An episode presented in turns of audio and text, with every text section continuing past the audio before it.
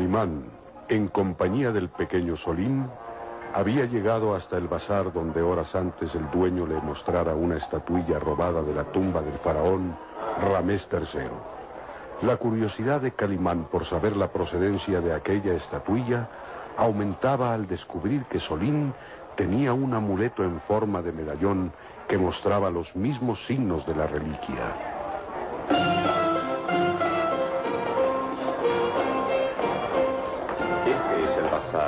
Ven conmigo, Solín. Pero aquí no hay nadie.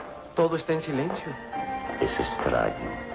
Se diría que las sombras de la muerte han invadido el bazar. El dueño no está.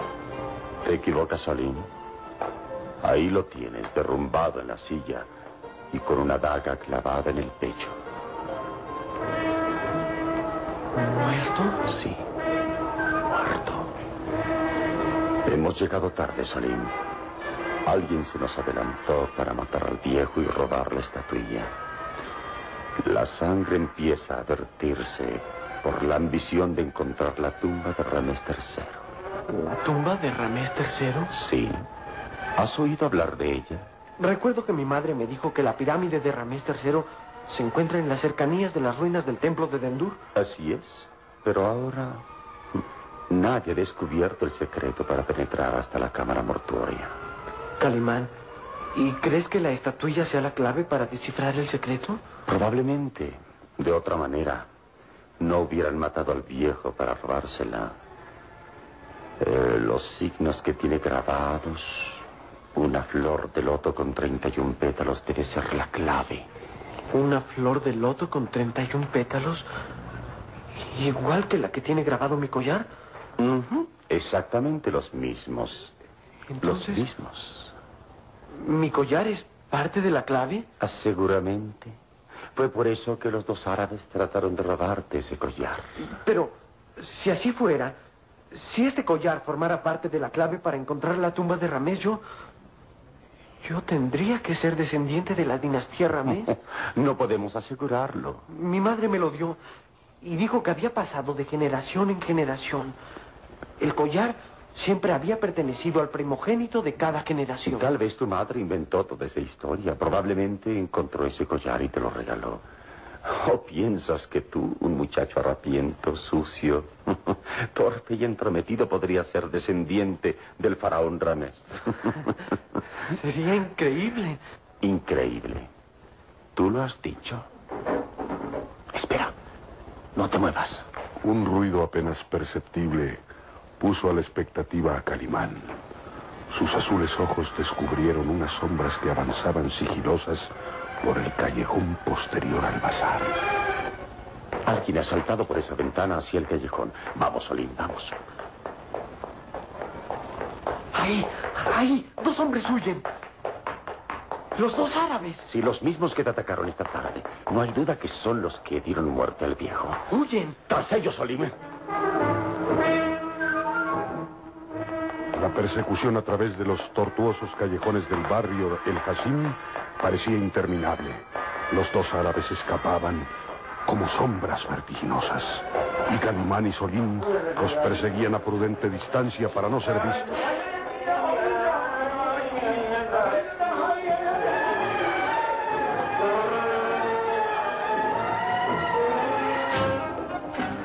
Llegaban hasta el barrio árabe y detenían su marcha. Temerosos y cansados, se refugiaban junto a un grupo de árabes que, ajenos a la llegada de los dos asesinos, se dedican a entonar sus cantos plañideros. Ahí están. Tienes quietos, Solim. Que no nos vean. No deben saber que los vigilamos. Se han sentado junto a ese grupo de árabes. Sí. Los miembros de una caravana que saldrán hacia el desierto en cuanto despunte el alba. Mira, de entre sus ropas sacan un objeto. Una estatuilla, sí. La misma que robaron al viejo del bazar. Ahora podremos atraparlos, Calimán. Para ti no será difícil derrotarlos. Te he visto Calma, calma, Solim. Una de las principales cualidades del ser humano es tener calma y prudencia. Nada ganaríamos con detener esos hombros. Conozco a los de su raza y primero se dejarían cortar la lengua que confesar quién les ordenó robar la estatuilla. Entonces, ¿qué haremos? Seguirlos. Nos llevarán hasta el que les ordenó robar la reliquia y matar al viejo del bazar. Mira, Calimán, ahora uno de ellos habla con el jefe de la caravana. Sí, sí. Parece que trata de comprarle unos caballos. Piensan huir hacia el desierto. Y nosotros iremos tras de ellos. Entonces, ¿nos pasaremos la noche vigilándolos? No es necesario. Los árabes son supersticiosos y nunca inician un viaje hacia el desierto durante la noche. Esperan a que amanezca para emprender su viaje. ¿Y qué haremos mientras tanto? Dice un viejo proverbio árabe. El descanso del cuerpo alimenta la fuerza y aviva la razón. Vamos, pues, a procurarnos un buen descanso, como merecen dos caballeros. Señor, y recuerdo un proverbio egipcio que dice, alimenta tu estómago para alegrar tu corazón. Comprendo. ¿Tienes hambre? Señor, sería capaz de comerme un carnero con todo y cabeza. Bueno, pues, eh, alegrar tu corazón con una suculenta cena. Y ya que vas a ser mi invitado por esta noche, deberás asearte como corresponde un caballero. ¿Asearme? ¿Quieres decir limpiarme las manos? Las manos y todo el cuerpo.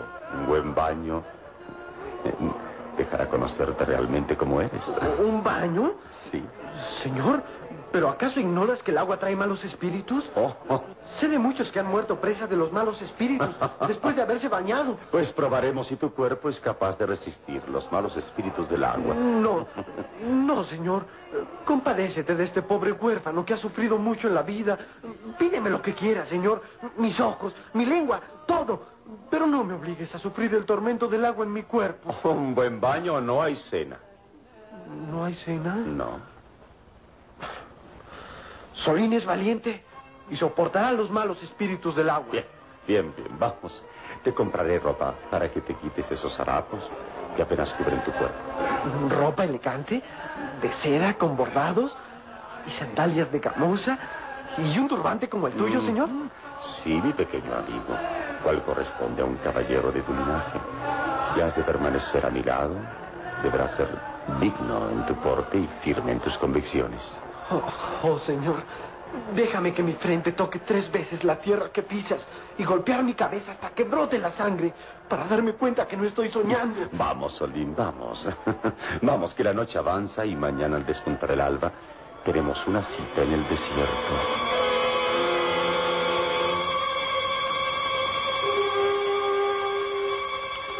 Horas más tarde, en la lujosa suite que ocupaba Calimán en el Hotel Alejandría de El Cairo, aquel muchacho sucio y harapiento mostraba una sorprendente transformación.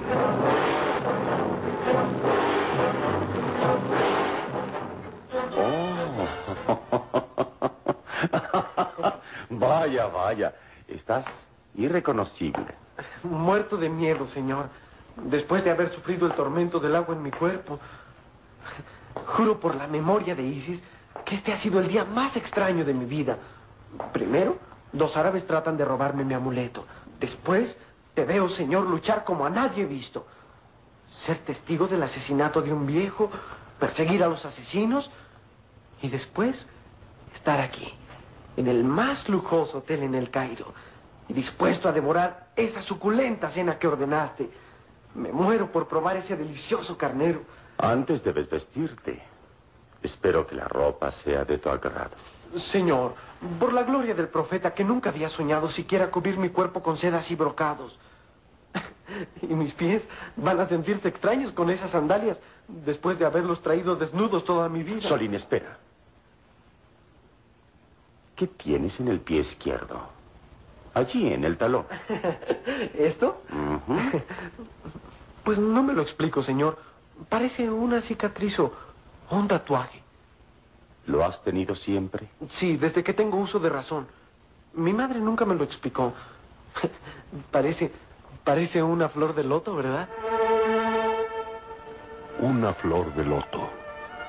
Un tatuaje o marca en la piel del muchacho que despertaba el interés de Calimán. Él sabía lo que significaba aquella marca. Indicaba que Solín el muchacho huérfano y mendigo podía ser descendiente directo de la dinastía Ramés.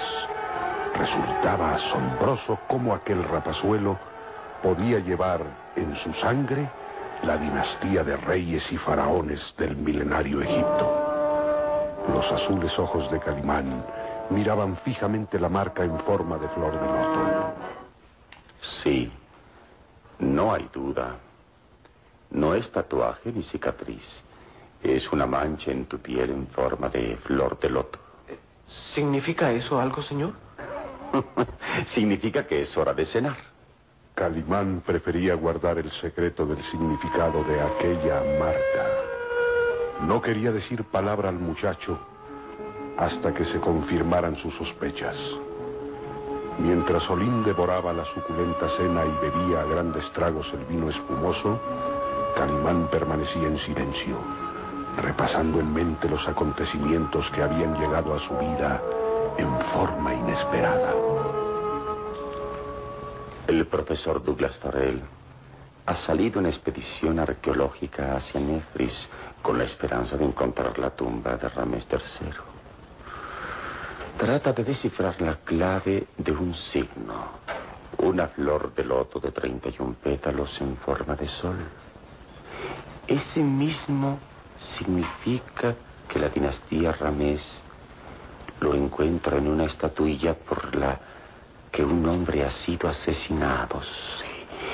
Dos árabes que tratan de robarle a Solín su amuleto que tiene el mismo signo de Ramés. El muchacho mismo que tiene la marca en su piel de una flor de loto. Mm, todos los puntos forman una idea exacta. La ambición de muchos por descubrir la cámara mortuoria del faraón Ramés III. Un secreto que ha permanecido en el misterio durante siglos. Un secreto que ha provocado una muerte y que sin duda traerá más crímenes, traiciones y sangre. Ah, en fin, mañana daremos un paso más hacia la solución de este problema. Seguiré a los dos árabes para saber quién desordenó robar la estatuilla sagrada de Ramírez III.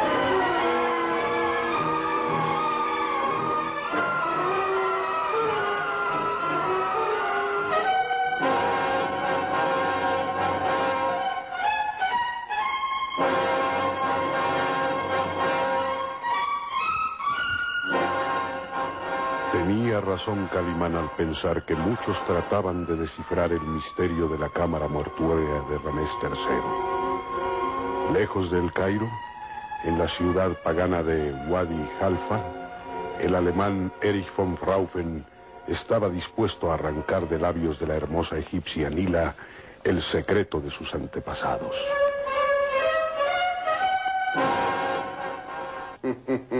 Nila mi bella esclava Nila, por la que pagué mucho dinero en el mercado de esclavas.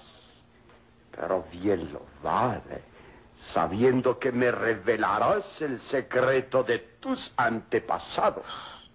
Escúchame, señor, y ten piedad de esta mujer que ha sufrido la muerte de su padre. Déjame en libertad, señor. Déjame regresar a Nefris y te juro que te pagaré el dinero que gastaste al comprarme como esclava. Déjame regresar a Nefris, señor. No, Nefris no existe ya. Solo es un montón de escombros después de que fue atacada por los beduinos. Solo hay casas derruidas y devora cadáveres. Aún así debo regresar. Y con mis manos levantaré piedra tras piedra hasta reconstruir mi casa. Déjame, Señor, regresar a Nefris para orar por el descanso del alma de mi padre. El viejo Tabor, el poseedor del secreto de la cámara mortuoria de Rames III. Su obstinación de no revelar el secreto provocó su muerte. Ali Farab lo mató. Sí. Y la maldición de Isis y Amonra caerá sobre su cabeza. Jamás podrá olvidar los ojos de mi padre al morir. Jamás borrará de su mente la mirada acusadora hasta que pierda la razón. Mm, sí, y la última vez que vi a Ali Farah parecía un loco. Sufría el peso de los remordimientos. Por haber matado a mi padre. El patriarca Tabor, descendiente de Ramés. La misma suerte correrás tú si te niegas a revelar el secreto de la tumba de Ramés. Escucha, Nila. No quiero ser brutal contigo. Tu padre, el viejo Tabor, poseía un papiro. El legendario papiro Ramés, que indica el sitio exacto y la manera de penetrar hasta la Cámara de Reyes. La cámara mortuoria donde están escondidos los tesoros del faraón Ramés III. Vamos a ver, preciosa Nila. ¿Qué fue de ese papiro? ¿Mm? ¡Habla! Seré sincera contigo para, para que olvides de una vez tus ambiciones. Mi padre Tabor, cuando supo que los beduinos atacarían la aldea, rompió el papiro Ramés. ¡Continúa! Lo partió en dos. Una parte la enterró en lugar secreto cerca de Nefris. ¿Sabes el sitio exacto? No. Y créeme que te pasarías la vida buscándolo sin resultados. Tendrías que cavar en el desierto para encontrarlo. ¿Y qué fue de la otra parte del papiro? Lo puso en mis manos. Siendo su hija mayor, me corresponde el derecho de guardar la mitad del papiro. ¿Y dónde está? ¡Habla! Dime dónde lo escondes. Lo destruí. ¡Mientes! Mientes. ¿Crees tener el valor suficiente para soportar el dolor? Mi padre fue víctima de las torturas de Ali Faraf. Soportó estoico que su cuerpo fuera martirizado sin piedad. Aceptó la muerte más espantosa y sin embargo sus labios no se movieron para revelar el secreto. Yo llevo su sangre. En mi cuerpo corre la estirpe de Ramés y te juro, te juro por Amon Ra que no hablaré. No hablaré. Me divierte que hables así. Es como un reto a mi habilidad con los martirios. Los beduinos son maestros en el martirio y aseguran que en ello estriba un gran placer. El placer de torturar a un semejante no se compara a ningún otro placer. Inténtalo todo, señor, que jamás hablaré. Podría hacerlo ahora mismo, pero tenemos mucho tiempo por delante. Esta misma noche saldremos hacia las ruinas del templo de Tendur. ¿Has oído hablar del Valle de los Espectros? Sí. El Valle de los Espectros, donde se levanta la pirámide de Ramés. Hacia allá partiremos esta noche. Y te aseguro que el terror y la locura el dolor y el sufrimiento se saciarán en tu cuerpo, hermosa Nila. Terminarás confesándolo todo. Lo juro, lo juro.